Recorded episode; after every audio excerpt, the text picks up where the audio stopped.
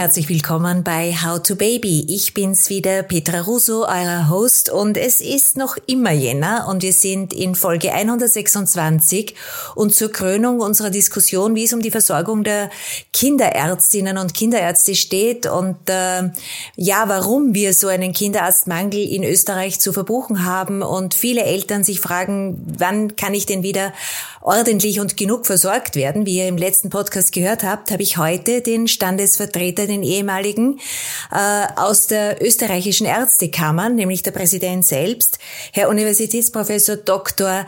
Thomas Schekares bei mir. Und er ist so lieb und spricht mit mir jetzt ganz frei mal über die Entwicklung. Wie ist denn das passiert, dass die Kinderärztinnen und Kinderärzte so an den Rand gedrängt wurden und ein derartiger Versorgungsmangel entstehen konnte? Wunderschönen guten Abend, Herr Professor Sekares. Danke, dass wir heute darüber sprechen können. Schönen guten Abend. Ich habe es äh, schon anmoderiert, Herr Professor. Wir haben eine virulente Problematik. Wir haben zu wenige Kinderärztinnen und Kinderärzte ganz wenige Primärversorgungseinheiten, wenn überhaupt eines, die nur auf Kinder spezialisiert sind. Also mit einem Wort, die Eltern der Kleinsten und Kleinen werden immer mehr gefordert, um ärztliche Versorgung zu erhalten, und zwar in ganz Österreich. Wie konnte es denn zu dieser Entwicklung kommen? Weil Sie sind, ich sage es ganz kurz, im Jahre 2017 angetreten als Präsident der österreichischen Ärztekammer. Bis 2022 hatten Sie dieses Amt inne. Und sie sind ein Verfechter der, der Vertretung, der Standesvertretung und haben auch immer wieder, auch schon früher, auf die Problematik aufmerksam gemacht, auch auf die Kassenverträge etc. etc. Wie konnte es sich so zuspitzen? Ja, an sich sind wir in einer Situation, die scheinbar widersprüchlich ist. Wir haben so viele aktive Ärzte wie nie zuvor. Wir haben auch genug ausgebildete Kinderärzte. Allerdings ist die Zahl der Kassenkinderärzte äh, zu niedrig.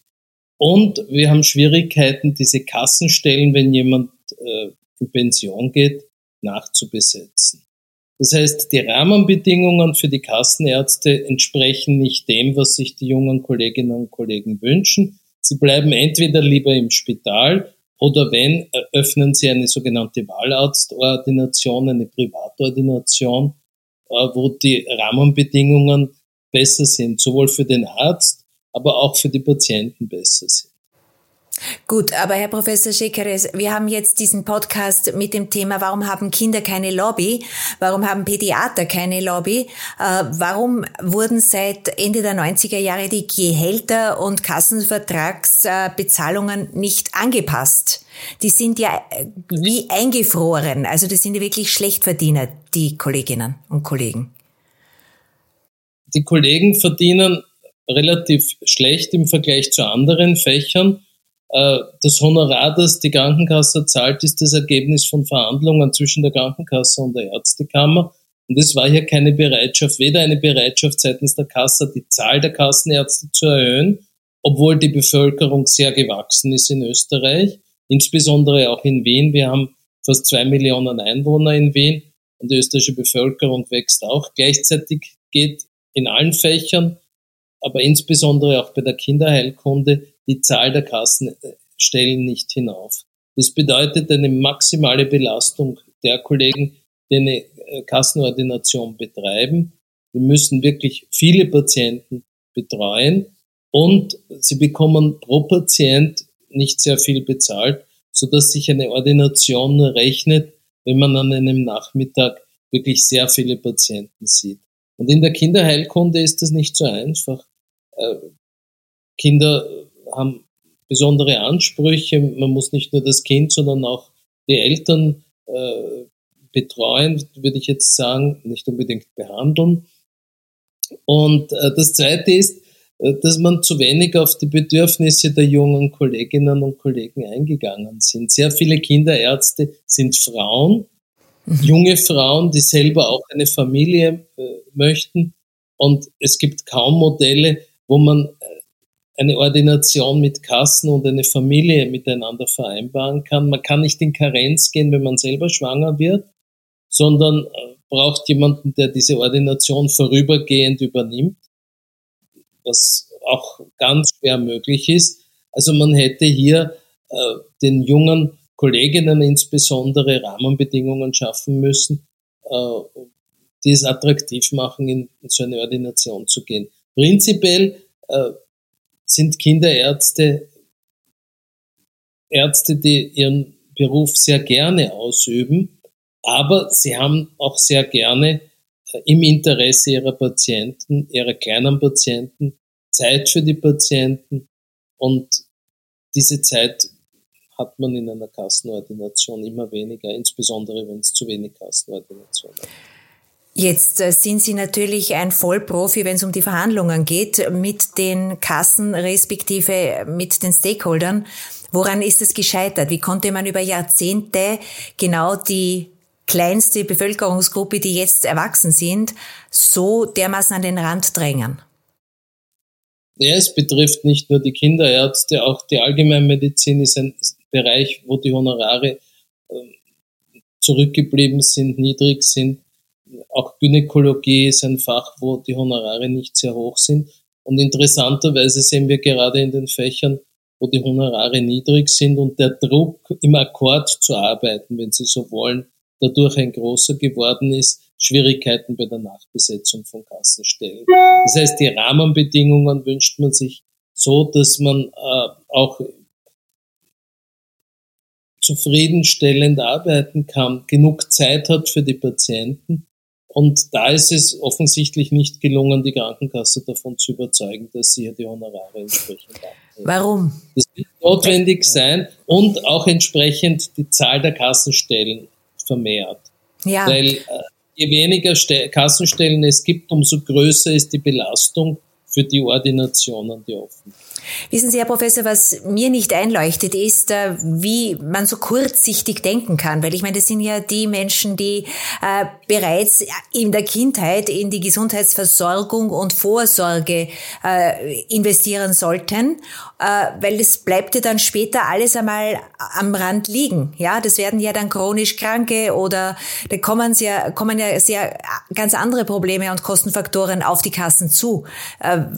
Wie, wie sind befreit ist diese Art von Zugang? Naja, die Politik denkt in Legislaturperioden und die Legislaturperiode ist relativ kurz. Wenn Sie sich die Ausgaben für Gesundheit in Österreich anschauen, dann sind die gar nicht so gering, mit etwas über zehn Prozent des Bruttoinlandsprodukts. Allerdings geben wir viel weniger für Prävention aus als vergleichbar reiche Länder. Und das sieht man auch bei den gesunden Lebensjahren, die bei uns weniger sind als in, in anderen Ländern. Also mhm. Sie haben vollkommen recht, es würde viel Sinn machen, hier in Gesundheitsvorsorge, in Prävention mehr äh, zu investieren. Die Krankenkassen heißen zwar jetzt Gesundheitskassen, aber beschäftigen sich mit Kranken und nicht mit Gesunden. Das ist auch ihr gesetzlicher Auftrag. Und eigentlich äh, müsste die Gesundheitspolitik hier auch Initiativen setzen, zum Beispiel Gesundheitserziehung im Kindergarten, in der Schule. Das passiert bei uns de facto nicht.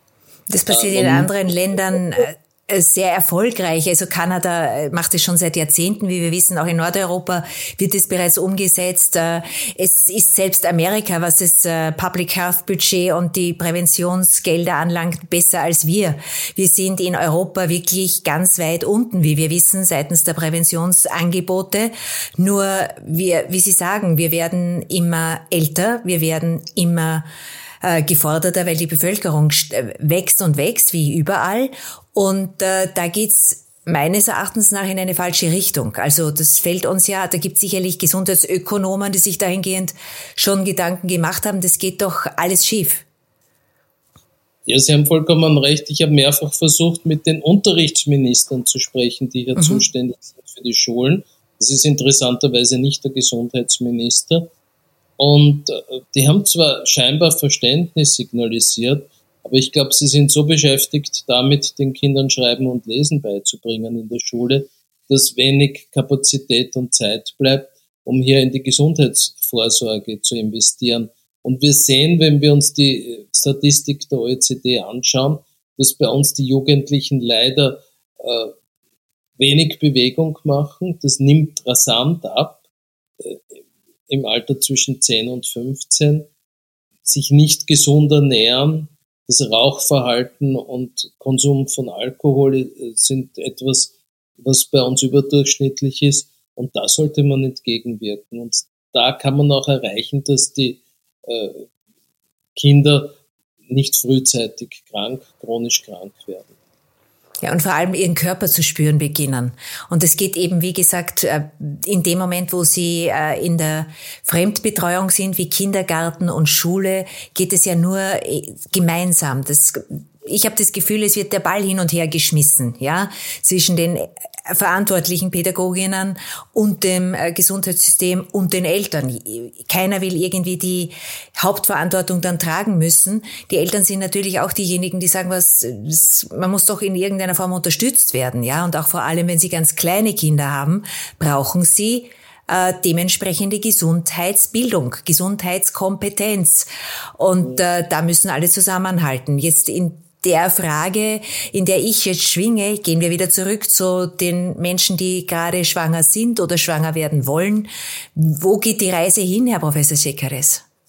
Naja, ich hoffe, dass man, dass man früher oder später das Problem nicht nur erkennt, sondern auch Maßnahmen setzt mhm. und hier mehr Geld in die Hand nimmt. Wie gesagt, der, der Anteil am Gesundheitsbudget ist ein minimaler und äh, ich erwähne jetzt nur die tägliche Turnstunde, eine eine Forderung, ja.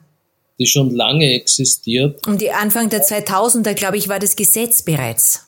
Naja, es wird umgesetzt, ist es nicht. Genau. Und dann hat man es vergessen. Man hat sich gerühmt, man hat gute äh, Statements abgegeben und äh, umgesetzt ist es nicht.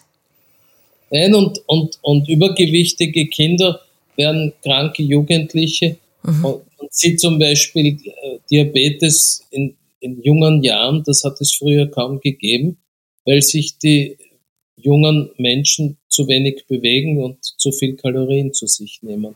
Ja. Und könnte man sicherlich äh, durch eine entsprechende Aufklärung, Erziehung auch das Verhalten ändern.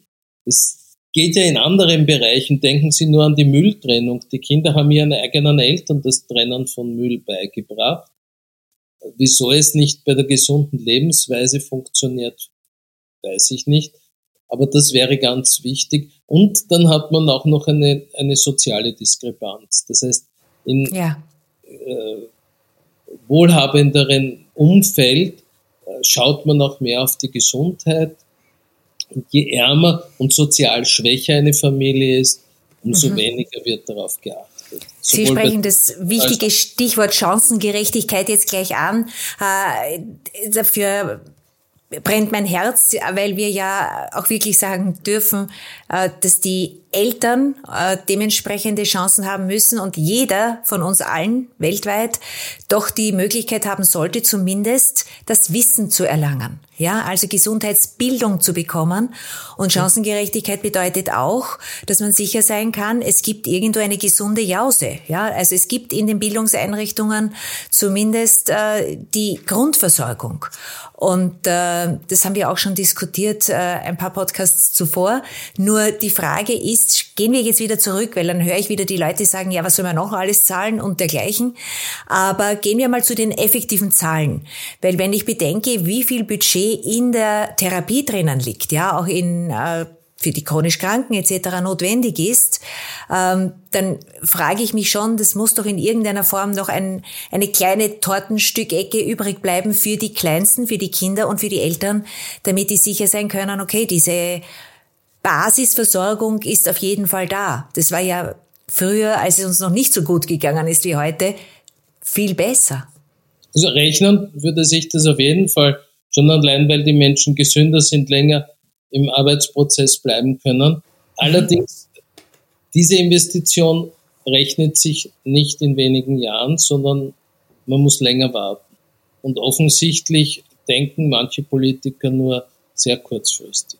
Ja, auf der anderen Seite, was ich jetzt zumindest gehört habe, ist, dass die Europäische Union äh, hier auch Mittel ausgeschüttet hat für Präventionsmedi also vor allem primär Versorgungseinheiten und für soziale Medizinprojekte und das liegt ja irgendwo, das Geld, das ist ja schon da. Also Primärversorgungseinrichtungen gibt es. aber nur für Hausärzte, ja. die einen Kinderarzt mitnehmen können. Unsere Forderung, und die ist schon langjährig, wäre, dass man solche Einrichtungen auch für mehrere Kinderärzte schafft. Mhm. Aber leider ist das gesetzlich noch nicht umgesetzt. Und eines der Gründe dafür, warum die Krankenkasse so auf der Bremse steht, sowohl was die Zahl der Kassenärzte als auch die Honorierung oder auch die Gründung von solchen Einrichtungen betrifft, ist, weil sie Geld sparen möchte oder muss. Die können natürlich auch nur das ausgeben, was sie einnehmen. Und in Zeiten, wo die Wirtschaft nicht so wahnsinnig gut floriert, sinken auch die Einnahmen der Sozialversicherung. Also hier müsste man sich ein Modell überlegen, wo auch aus dem Budget mitgezahlt wird. Und man braucht auch eine sehr klare und eindeutige Zuständigkeit, die derzeit nicht existent ist. Also wie gesagt, die Sozialversicherung ist für Prävention nur am Rande zuständig. Die äh, Pensionsversicherungen sind äh, für Primärprävention gar nicht zuständig. Ja. Die machen so Rehab-Programme bei, bei Menschen, die erkrankt sind, versuchen die wieder in den Arbeitsprozess zu integrieren. Die Bundesländer wären ein bisschen zuständig, haben aber dafür kein Geld. Also man müsste hier ganz klar die Zuständigkeit definieren und dieser Einrichtung auch die entsprechenden Mittel zukommen lassen. Das könnte zum Beispiel das Gesundheitsministerium sein. Äh, interessanterweise haben die aber gar kein Geld für Prävention oder fast kein Geld. Denken Sie an die Impfprogramme, die HPV-Impfung, die jetzt ja. bezahlt wird, konnte jahrelang nicht bezahlt werden, weil das Ministerium die Mittel dafür nicht hat. Gut, aber die HPV-Impfung ist eine wunderbare, ein wunderbares Beispiel, weil wenn es dann äh, für beim Zervixkarzinom bei den Mädchen äh, dann in die Langzeittherapie geht, dann ist das ja aus der Gesundheitsbudgetierung sinnlos auch. Ja, das hat dann funktioniert, aber es hat recht lange gedauert, bis wir das eingeführt haben. Und mhm. das funktioniert jetzt sehr gut in Österreich, weil nicht nur die Mädchen, sondern auch die Burschen geimpft werden. Das sind die, die mhm, ja. Mädchen anstecken. Und, äh, und jetzt haben sie auch die, das Alter äh, bis 18, glaube ich, äh, erweitert. Das heißt, äh, das hat später aber doch funktioniert, aber es hat Jahre gedauert, bis Österreich da überhaupt eingestiegen ist. Und der Hauptgrund war ein, Finan war ein finanzieller, dass das Gesundheitsministerium einfach zu wenig Geld hat, äh, um diese Schutzimpfungen zu bezahlen oder hatte, um diese Schutzimpfungen zu bezahlen um es unseren Zuhörerinnen und Zuhörern, die ja jetzt sehr jung sind, leichter zu machen. Ich glaube, die Entwicklung der HPV-Impfstoffe war so um die Anfang der 2000er, also 2003 oder so, ist, sind dann die ersten Konzerne rausgekommen mit der Impfung auf den Markt. Bin ich da richtig? Ja, ich denke, dass das stimmt und man ist dann okay. relativ bald, hat man, hat man beschlossen, dass man große Gruppen an Jugendlichen impfen sollte. Mhm.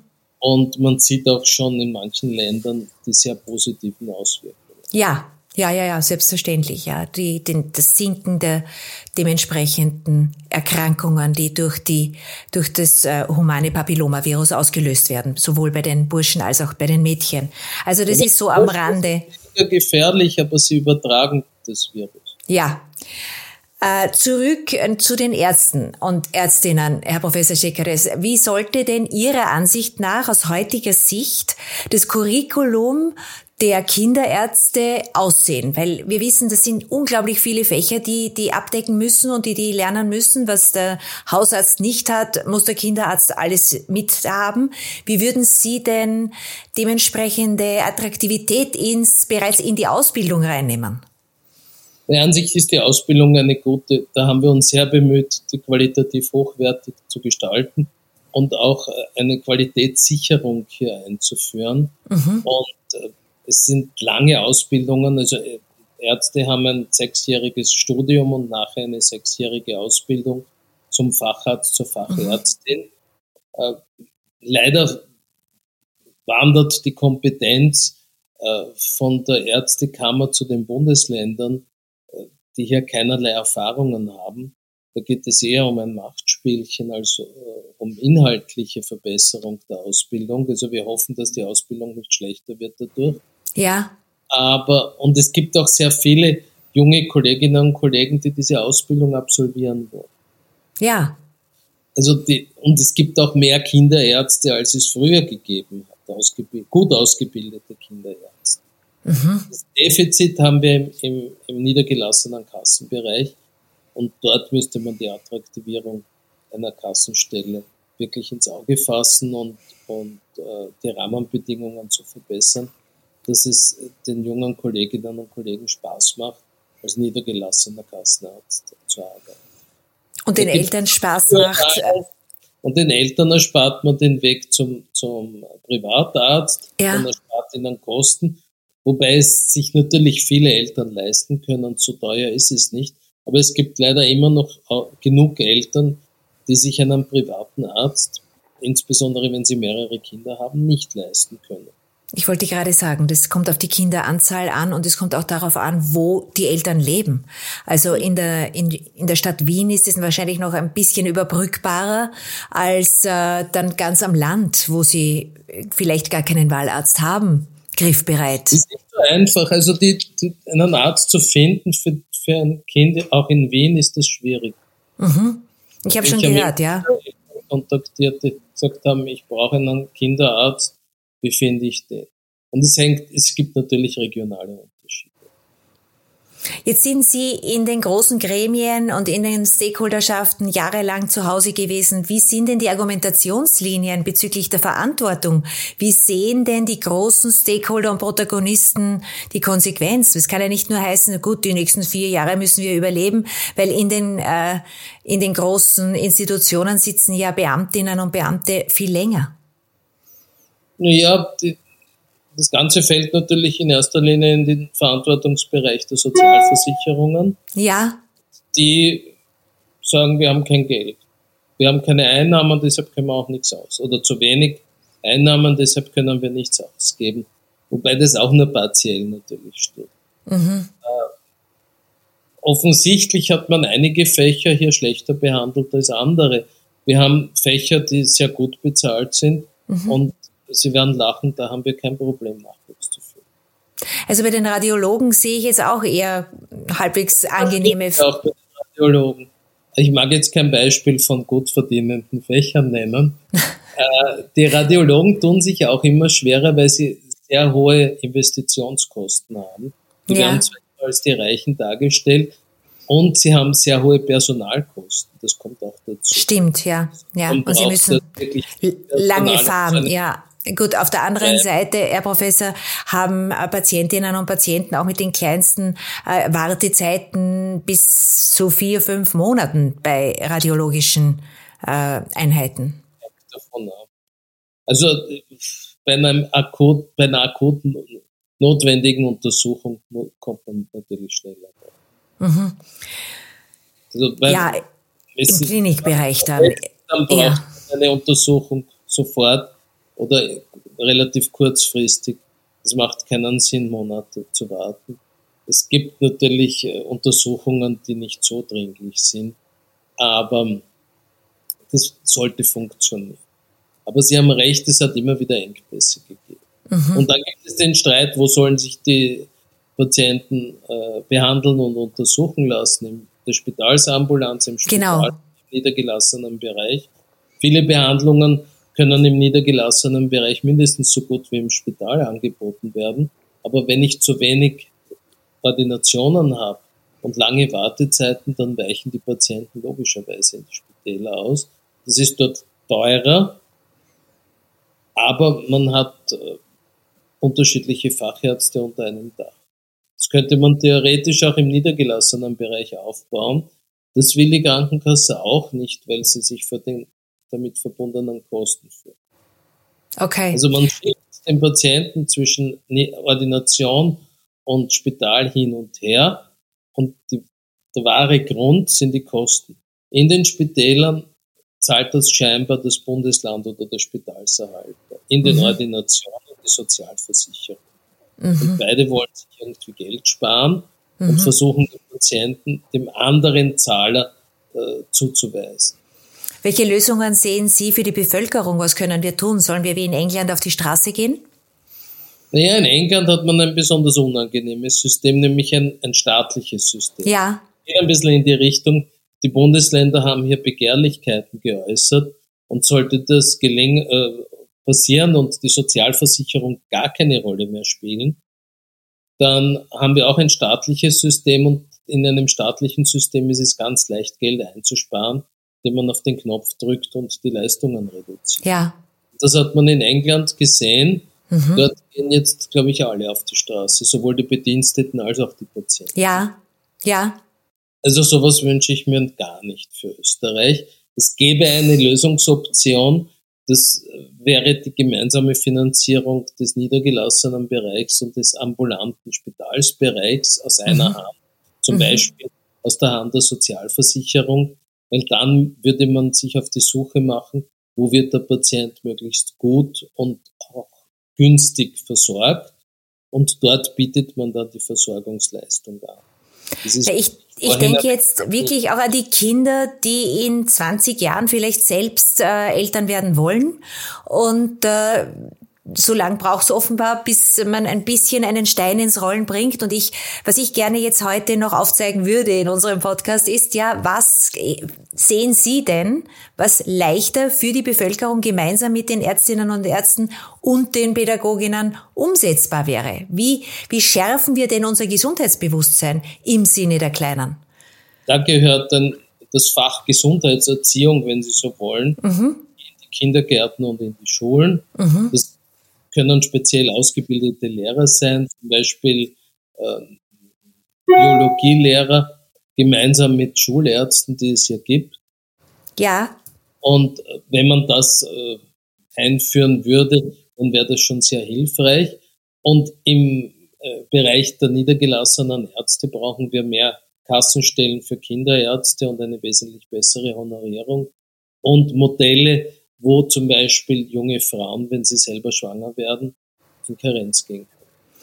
Ja, äh, Sie sprechen ein sehr heikles Thema an, weil was wir wissen ist aus der Vergangenheit, dass es ein sehr gutes Modell gab, wenn Kinderärzte oder generell Ärzte, auch die Hausärzte hatten ja sehr oft ihre, ihre jeweiligen Partnerinnen als Sprechstundenhilfen und da ging der Ordinationsbetrieb über die Frau des Arztes.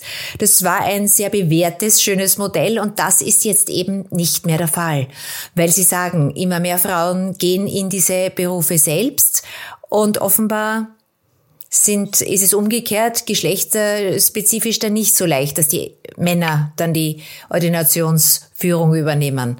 Aber ich kenne nur wenig Beispiele, wo die Frau die Ordination leitet, die Ärztin ist und der Mann die Hilfe darstellt.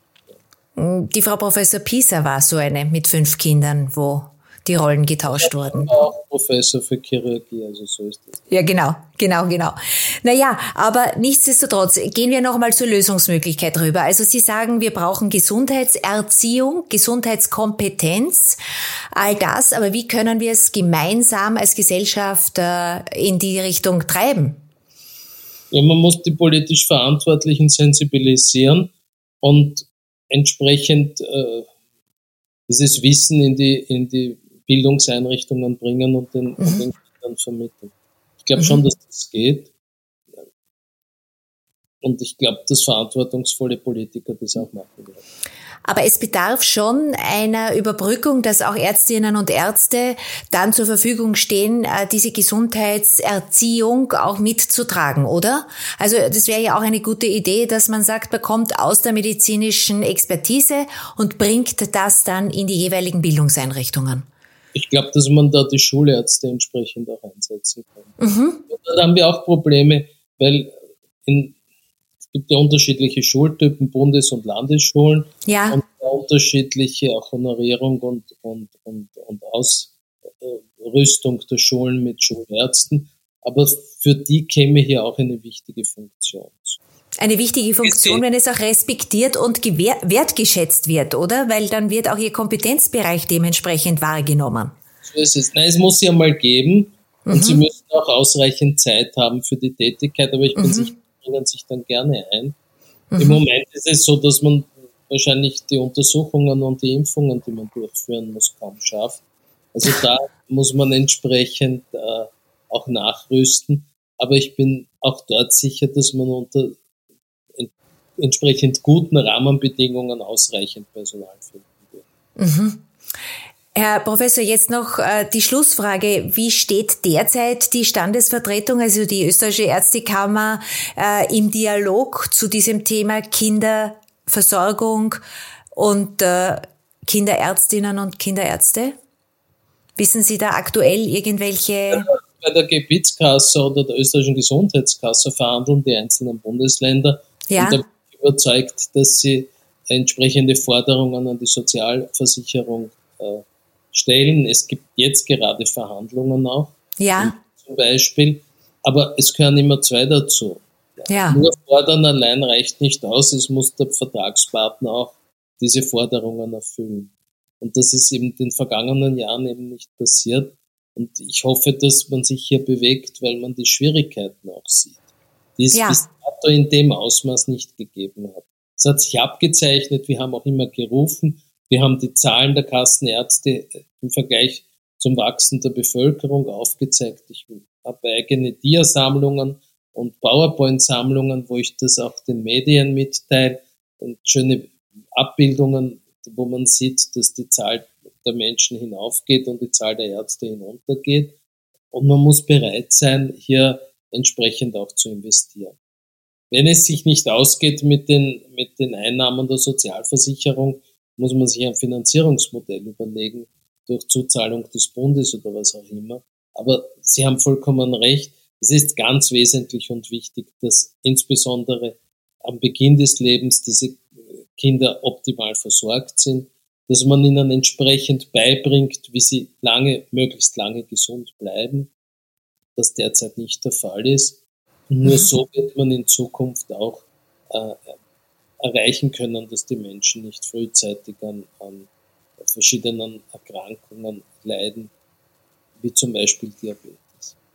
Ja, das ist eine Erkrankung, aber es kommen ja jetzt im Moment die psychischen Erkrankungen der Kleinsten und Kleinen ganz stark in den Vordergrund. Und ich denke, dass er da auch ganz starke Psychosomatik mitschwingt, etc., etc. Also wir könnten abendfüllend sprechen. Aber Sie sagen, es ist, man muss an einen Verhandlungstisch und man muss natürlich auch Konzepte vorlegen. Die Medizin verändert sich ständig und auch die Angebote der Medizin und die mögliche Digitalisierung, ich habe es auch äh, im letzten Podcast schon gesagt, ist vielleicht vielleicht auch eine Option für die zukünftigen Kolleginnen und Kollegen und auch für die Eltern. Aber das alles eben, wie Sie sagen, qualitätsgesichert und verlässlich, damit die Familien wirklich wissen, okay, das stimmt, was sie mir hier empfohlen wird. Und das, und, und ich glaube, diese Einigung muss von allen Vertragspartnern auch gezeigt werden. Sehr richtig. Ich bin ein Optimist, gehe davon aus, dass alle für die Patienten das Beste möchten und dann wird es auch gelingen. Hoffen wir das. Ich, ich bin auch optimistisch und ich denke, wenn wir so wie heute äh, dialogisieren und uns treffen und an einen Tisch gehen, können wir vielleicht den einen oder anderen Stein ins Rollen bringen. Super. Ja, ich sage vielen lieben Dank, Herr Professor Schekares. Das ist ein wunderbarer Schlussakt dieser Thematik äh, Kinderversorgung gewesen. Wir haben den ganzen Jänner diesen Schwerpunkt gesetzt in unserem Podcast und ich hoffe, dass die Eltern sich da jetzt auch angeregt fühlen und sich ein bisschen besser auskennen im Dickicht der Versorgungslandschaft. Ich freue mich auf ein nächstes Gespräch. Sie sind ja in Wahrheit Genetiker, also vielleicht können wir über Genetik irgendwann einmal podcasten. Gerne. Und ich danke Ihnen für Ihre Initiative. Ich glaube, dass das was besonders wichtig ist. Danke vielmals. Danke und einen wunderschönen Abend, Herr Professor. Alles Liebe. Ebenfalls. Euch sage ich danke fürs Zuhören. Bleibt bei uns. Äh, wir starten nächsten Februar, äh, also in eine ganz neue Themenlandschaft. Ich habe schon ein bisschen in meiner Vorschau angekündigt, wir wagen uns dann in den Kinderschutz, äh, auch ein wichtiges Thema und ich hoffe, ihr seid wieder bei uns und bei mir. Sagt danke und über How to Baby Podcast könnt ihr jederzeit mit uns in den Dialog treten, auf Instagram respektive unter howtobaby.info mit mir persönlich. Ich Freue mich auf euch, habe einige Neuigkeiten dann 2023 und freue mich sehr auf unseren Dialog und dass wir das gemeinsam lösen. Alles Liebe, bleibt gesund und äh, auch eure Kinder. Alles Gute, Petra. Ciao, ciao. Baba.